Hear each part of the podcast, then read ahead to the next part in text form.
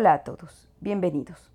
Soy Claudia Tamariz y les invito a que, como Pandora, despierten su curiosidad y abran la caja de la historia detrás de Alexandra Romanov, segunda parte. Bueno, habíamos estado narrando cómo la zarina Alexandra y el zarevich Nicolás se conocieron, eh, se enamoraron y finalmente se casaron y subieron al trono de Rusia en, prácticamente eh, en el momento mismo en que, en que moría el, padre del zarevich, Alejandro III, y este subía al trono. Y también vimos cómo en la ceremonia de, coronación de los zares había sucedido una terrible tragedia. El pueblo se había aplastado durante una, eh, reparto de comida que se había hecho para conmemorar el evento y se habían, eh, se habían aplastado y muerto mil personas en el, en el zafarrancho. Y que los zares eh, pues vivían ajenos a estos problemas que de la enorme, enorme desigualdad existente en Rusia entre la clase, eh, la clase de los campesinos y obreros y, los y la pequeña élite de aristócratas. Bueno, vamos a continuar. Eh, desde el inicio pues, de su reinado, la pareja imperial, o sea, los zares de Rusia, eh, se mantuvieron de hecho aislados de la política y de las intrigas de la corte. Ellos, habíamos dicho, se refugiaron a vivir una vida hogareña en el palacio, un palacio que tenían en, el pueblo de Tsarkoye Selo o Selo, que estaba a 25 kilómetros de la capital. Ahí, de hecho, el zar evadía tomar decisiones importantes para el país. Pero ante el carácter débil de su esposo, del cual ya habíamos hablado también, Alexandra era quien tomaba las riendas, le daba consejos, que frecuentemente eran desacertados, retocaba sus discursos y desautorizaba a sus ministros y consejeros. Y mientras ejercía como la mujer fuerte detrás del débil emperador, le daba hijos. Ya habíamos visto que había nacido Olga, la primogénita, y bueno, a ella le seguirían más que hijos, hijas, porque siguieron otras tres hijas. A Olga le seguirían Tatiana, María y Anastasia. Para cuando nació esta última, Alexandra estaba realmente desesperada. De una reina se esperaba como primer deber el dar hijos varones para preservar la dinastía y ella llevaba cuatro niñas. Así que las presiones de la familia Romanov y los rumores sobre su incapacidad de engendrar un hijo varón la tenían bajo mucha presión y los embarazos además mermaban su salud. Sin embargo, eso no disminuyó el amor que Nicolás sentía hacia su esposa, porque eso sí debemos decir, fue un, matrimonio por amor. Por fin, en agosto de 1904 va a llegar el ansiado hijo varón a quien se bautizó como Alexei Nikolayevich. Obviamente la pareja pues no cabía en sí de felicidad, pero su felicidad no duró mucho. A los seis meses de vida, el zarevich comenzó a sufrir una hemorragia por el ombligo que no podía detenerse, porque el niño padecía hemofilia, la misma enfermedad que había matado al hermano de Alexandra. La hemofilia es un mal hereditario transmitido por las mujeres, que son de hecho portadoras del, mal, aunque casi nunca lo padecen y en cambio se manifiesta en los hombres. Parece que fue la reina Victoria, la abuela de Alexandra, la primera en transmitir la dolencia y a partir de ella sus hijas y nietas lo esparcieron a varias casas reinantes de Europa.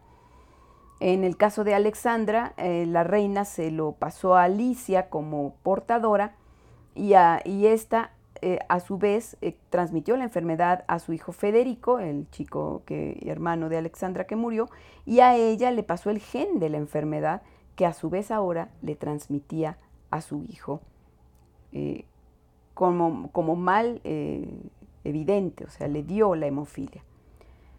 Evidentemente con el paso del tiempo y para evitar que el niño se lastimara, porque un niño juega, se golpea, se raspa, se rasguña, se corta, pues entonces para evitar esto, porque esto podría significar la muerte, los Ares le pusieron dos guardaespaldas que lo vigilaran constantemente, pero a partir de ese momento, en el momento en que nació y que le confirmaron que su hijo tenía hemofilia, Alexandra ya no vivió en paz. Pasaría el resto de su vida al pendiente de su hijo, sabiendo que en cualquier momento podía morir tan solo por un golpe o una caída. Mientras tanto, Rusia se había embarcado en una guerra. Siendo un nacionalista convencido, Nicolás estaba empeñado en convertir a Rusia en una potencia europea de primer orden, compitiendo contra otras naciones europeas imperialistas como Inglaterra o Alemania, y para lograrlo requería expandir su territorio aun si ello implicaba enfrentarse a otra nación. Siendo un hombre inseguro para las tareas de gobierno, como ya vimos, en cambio se consideraba a sí mismo un excelente militar. Así que entre 1904 y 1905 se embarcó en una guerra contra Japón para disputarse el territorio de Corea. La derrota rusa fue humillante, porque nunca en la historia reciente un ejército asiático había vencido a uno europeo. Pero al margen del descrédito y del costo económico, esta guerra desató el descontento contenido del pueblo ruso, que no solo vio a sus hombres morir, sino que padeció hambre por la escasez que hubo durante la guerra. El descontento creció y en medio de la guerra se sucedieron huelgas, motines y manifestaciones, e incluso durante una marcha pacífica de 200.000 trabajadores que se acercaron al Palacio de Invierno a protestar pacíficamente, el tío del zar, el gran duque Vladimir, ordenó a la guardia abrir fuego sobre los manifestantes, muriendo mil de ellos, la mayoría mujeres y niños. Este fue un primer anuncio de revolución. Algunos autores incluso lo mencionan como la revolución de 1905.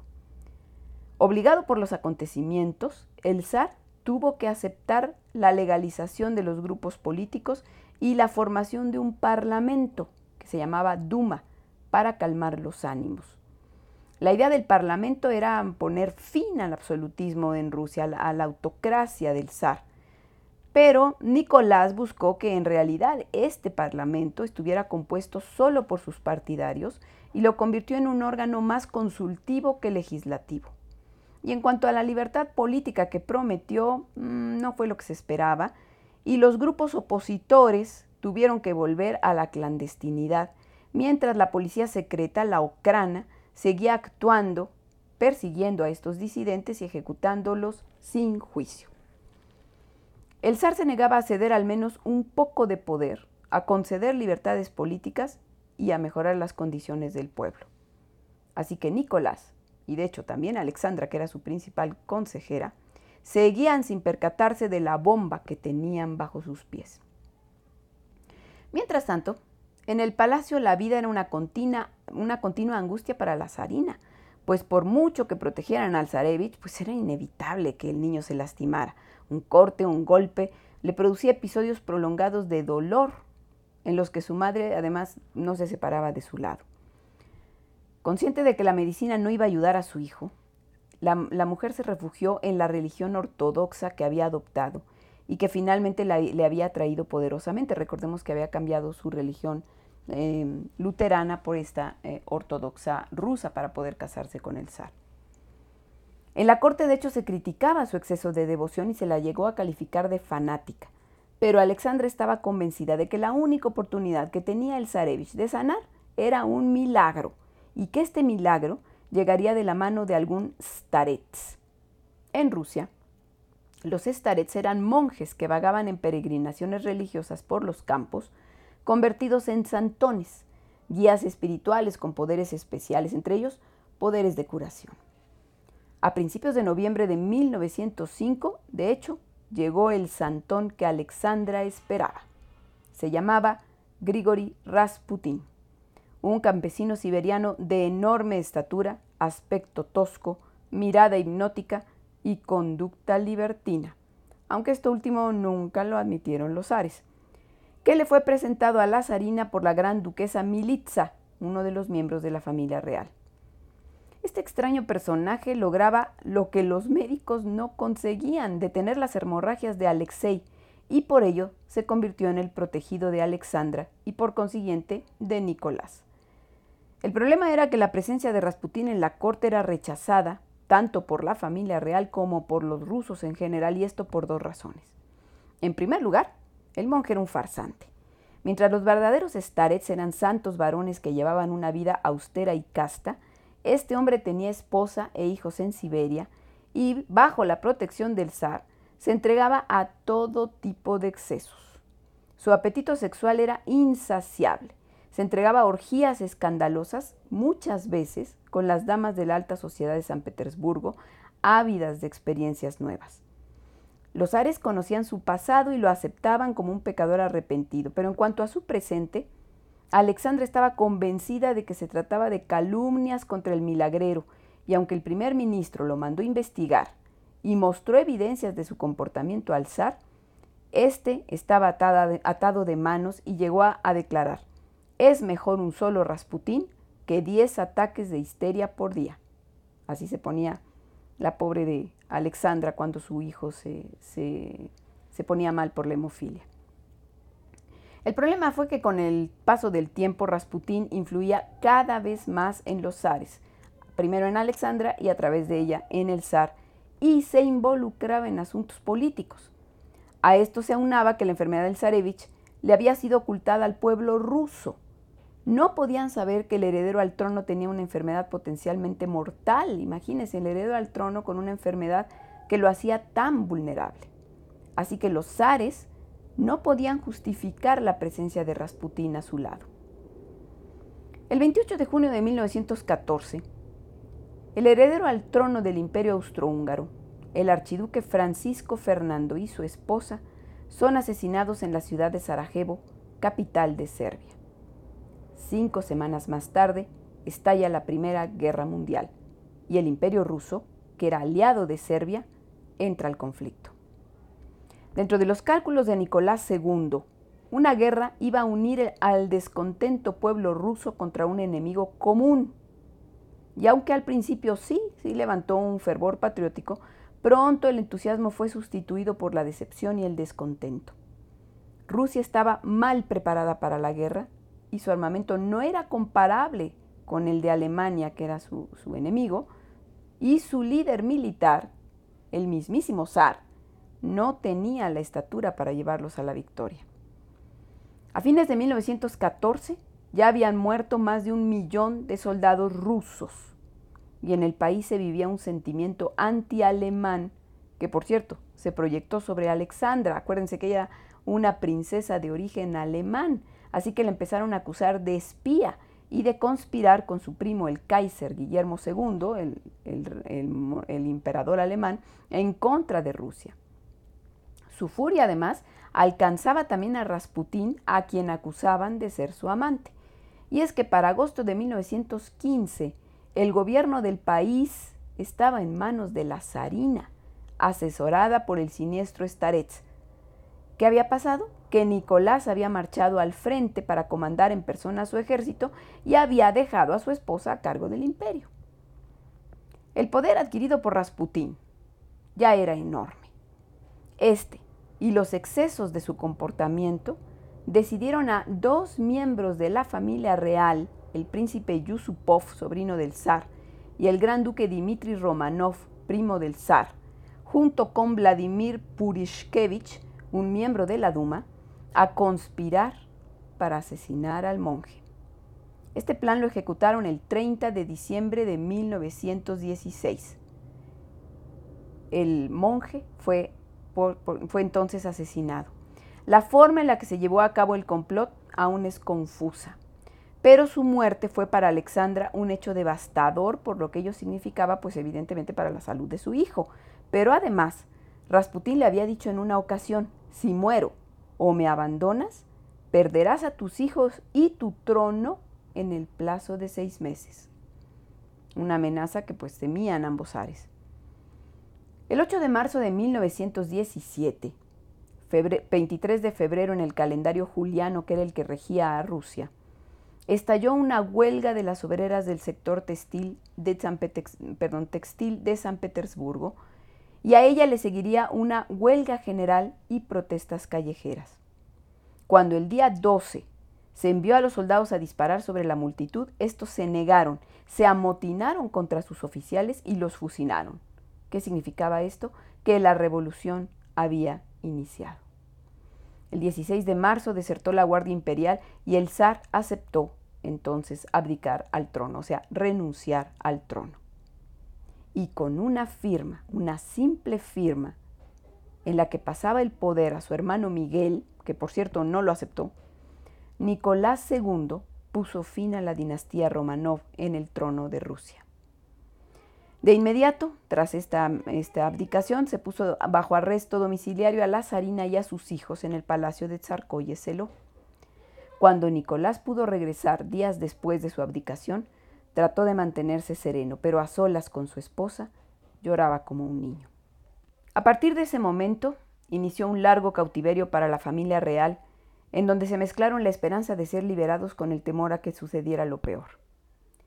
El gobierno provisional que se instaló tras la revolución, de hecho, autorizó el exilio de la familia real a Gran Bretaña.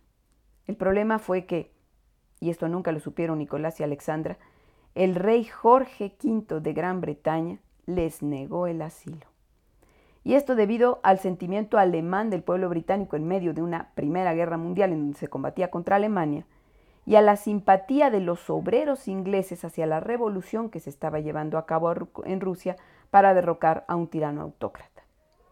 De cualquier manera, el Soviet de San Petersburgo, hay que aclarar que los soviets eran consejos populares de campesinos y obreros organizados en todo el país y que habían sido los que habían llevado a cabo la revolución, pues el Soviet de San Petersburgo se negó a permitir la salida de la familia real y se hizo personalmente cargo de ella.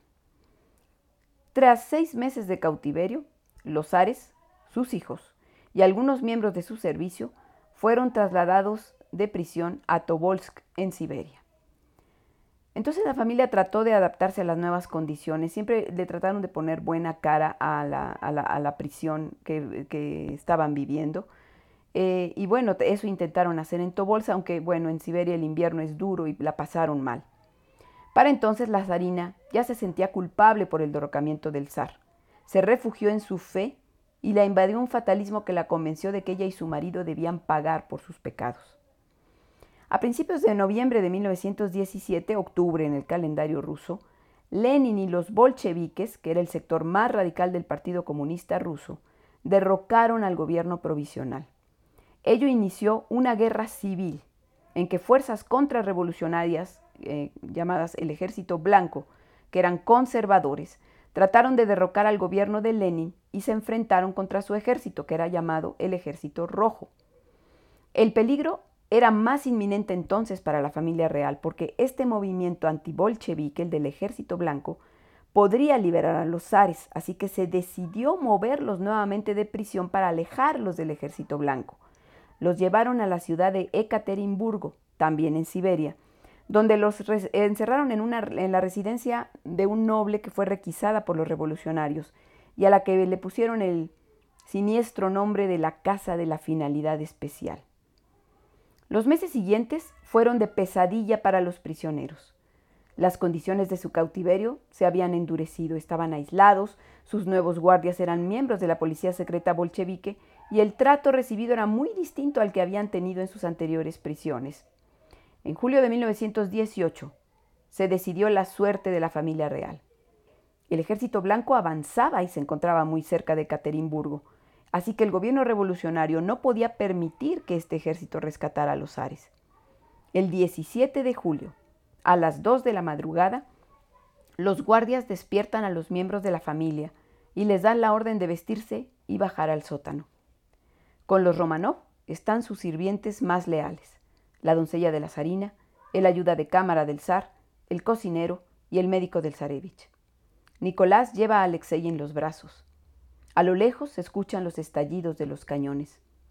En la habitación subterránea hay dos sillas que ocupan los zares, y mientras las cuatro princesas y los sirvientes permanecen de pie detrás de ellos.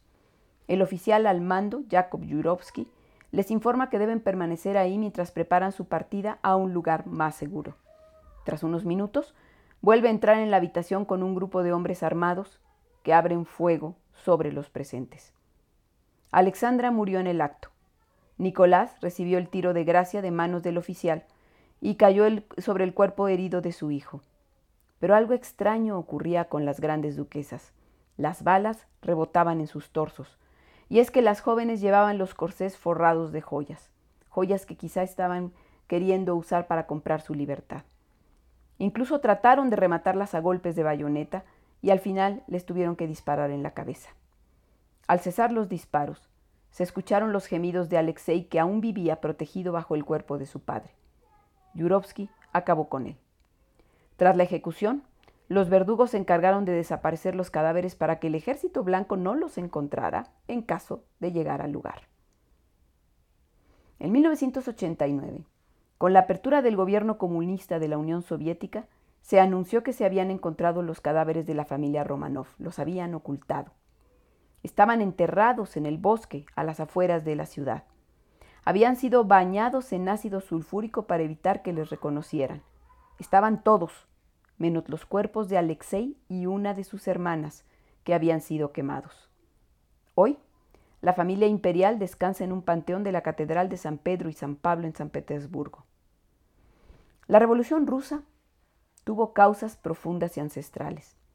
Las enormes desigualdades sociales, la, falta de participación política, el régimen autocrático no eran fenómenos nuevos cuando eh, Nicolás estaba al frente del gobierno.